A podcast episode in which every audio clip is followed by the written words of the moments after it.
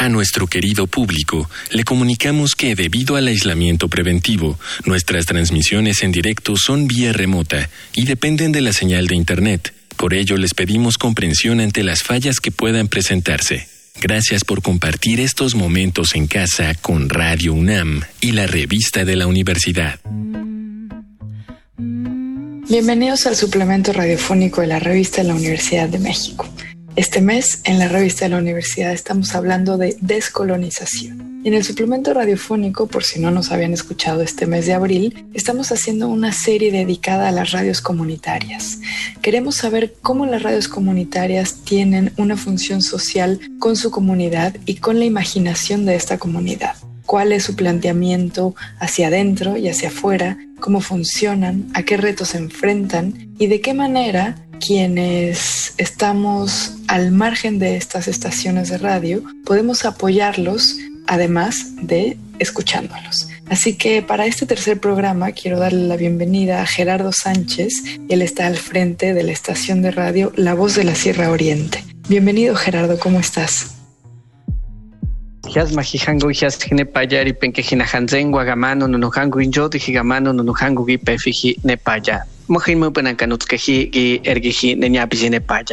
Bueno, pues me da mucho gusto eh, que haya este tipo de espacios, me da mucho gusto saber que existen estos medios que abren los micrófonos no solamente a la cultura dominante, sino a los pueblos eh, originarios de este México nuestro.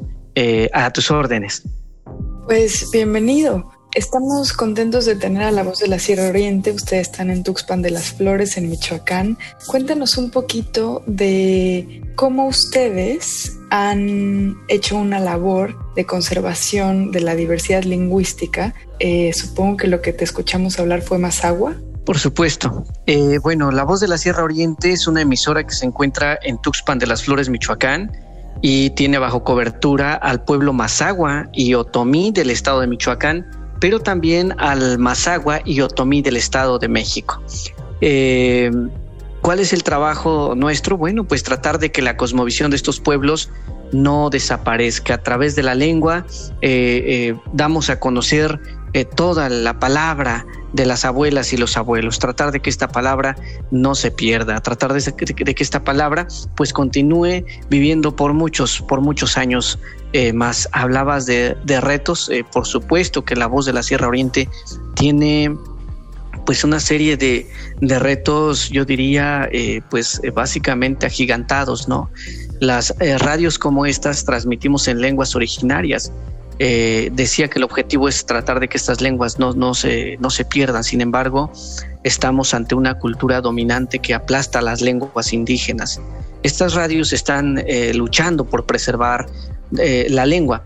Y detrás de la lengua está toda la cosmovisión. Y cuando hablo de la cosmovisión, estoy hablando de la música, de la danza, de los rituales, estoy hablando de la herbolaria, la medicina tradicional, estoy hablando de la, de la gastronomía, estoy hablando prácticamente del mundo nuestro. Cuando hablo de la lengua, cuando hablo de preservar, estoy hablando de toda esa ventana eh, que encierra ese mundo.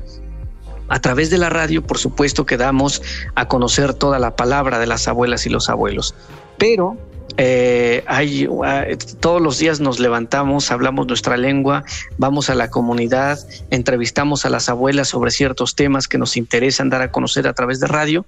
Sin embargo, eh, tenemos eh, a nuestro lado pues medios mucho más poderosos y, más, bueno, gigantes, por así decirlo, que invaden nuestras comunidades eh, qué decir, la radio y la televisión comercial están metidas hasta la cocina dentro de los pueblos originarios.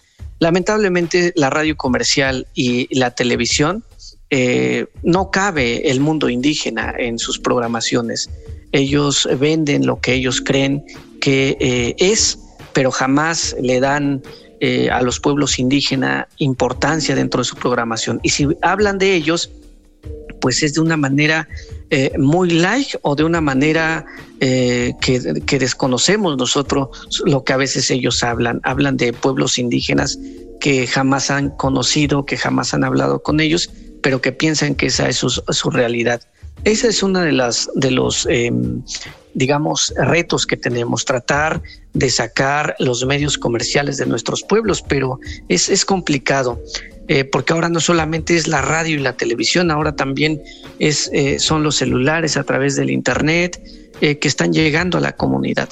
Lamentablemente hay gente que hace algo por los pueblos, hay gente que está haciendo algo por dar a conocer lo que somos los pueblos indígenas, sin embargo, pues ahí viene otra vez una pues una embestida hacia la cultura de los pueblos indígenas, porque si nos metemos a, un canal de internet, a YouTube, por ejemplo, es muy poco lo que encontramos de los pueblos indígenas.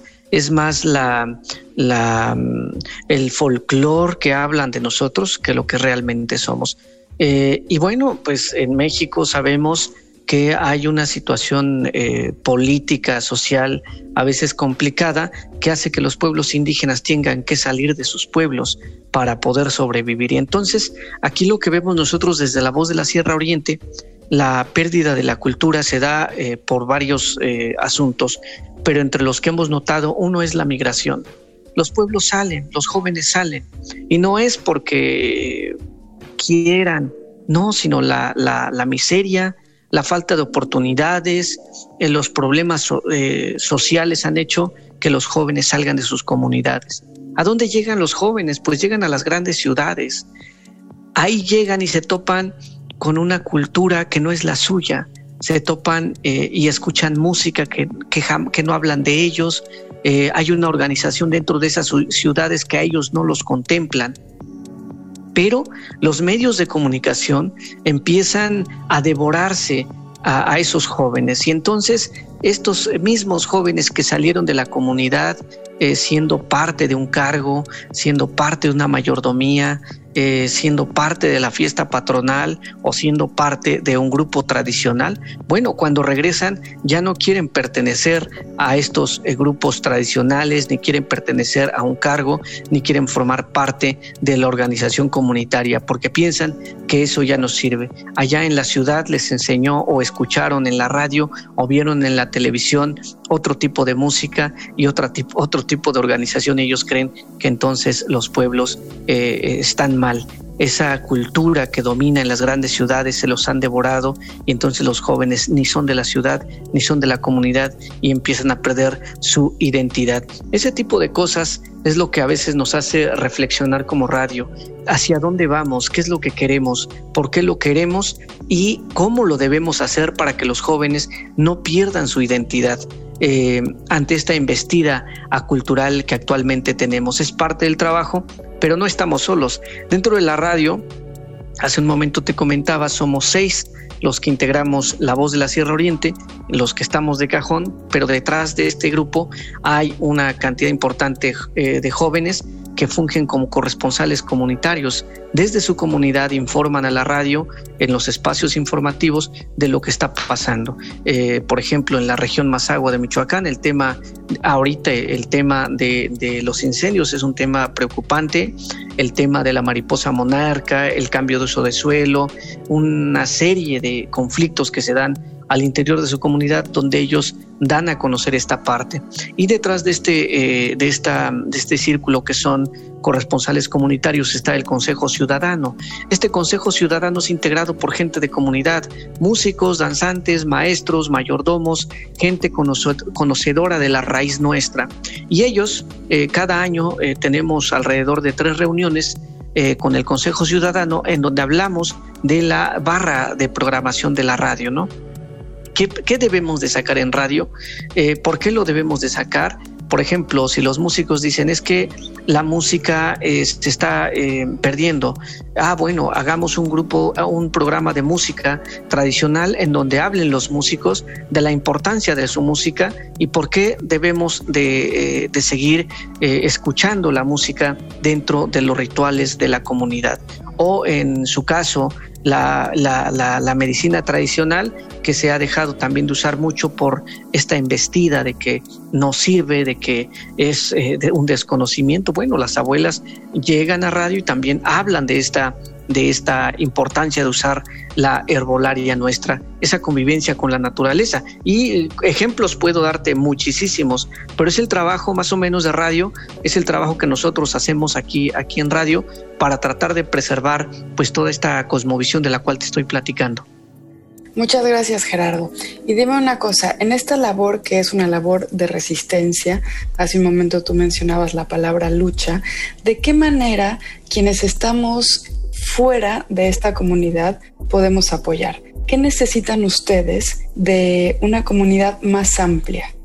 Bueno, yo creo que lo importante es el respeto. Me parece que es lo que se ha olvidado mucho en este país, respetar a los pueblos originarios y a los pueblos indígenas. Eh, hoy por hoy eh, podemos ver eh, que en su mayoría los casi los tres niveles de gobierno no existen intérpretes traductores y, si existen son muy muy muy contados. Si uno va al municipio o al estado o a, la, a, cierto vaya a cualquier institución pues no habla nuestra lengua no no nos entienden. Y finalmente los ignorantes somos nosotros. Eh, me parece que deberían de implementarse este tipo de cosas para poder entendernos y hablar eh, de, tú a tú. Eh, ¿Qué necesitamos de esa sociedad? Pues eso, el respeto hacia nuestras lenguas, el respeto hacia nuestra cosmovisión, el respeto hacia nuestra persona, que en muchas ocasiones pues no la tenemos. ¿Y dónde podemos escuchar la voz de la Sierra Oriente que ya se nos acabó el tiempo del programa? Bueno, eso pasa siempre en radio. el tiempo se va muy rápido, pero la voz de la Sierra Oriente nos pueden escuchar a través de Internet, Ecos Indígenas, la voz de la diversidad, o bien nos pueden seguir a través de eh, nuestra página de Facebook, que es XH la voz de la Sierra Oriente. Ahí estamos y ahí también pueden escuchar la palabra de las abuelas y los abuelos. Muchas gracias, Gerardo. Celebramos mucho que sigan en pie y sobre todo que a pesar de todas las otras fuerzas que parecen querer silenciar las voces indígenas, ustedes estén aquí y que permanezcan. No, gracias a ti. Y bueno, pues yo me despido con un, con una, un pensamiento de las abuelas que decía, si regresó la lluvia, que nosotros no regresemos. Muchas gracias por la invitación. Hemos llegado al final del programa. Muchas gracias por escucharnos. Si quieren leer más sobre descolonización, les recomendamos los artículos Disputar las narrativas para la liberación de Karina Ochoa Muñoz y Un tributo a la tierra de Joe Sacco. Ambos artículos pueden encontrarlos en la revista de la universidad de este mes. Pueden consultarla gratuitamente en www.revistadelauniversidad.mx. En redes sociales nos encuentran como arroba revista-unam. Sobre este programa pueden escribirnos a arroba. Gracias a Miguel Alvarado y a Yael Weiss. Yo soy Elvis Liceaga. Hasta pronto. Este programa es una coproducción de la revista de la Universidad de México y Radio UNAM.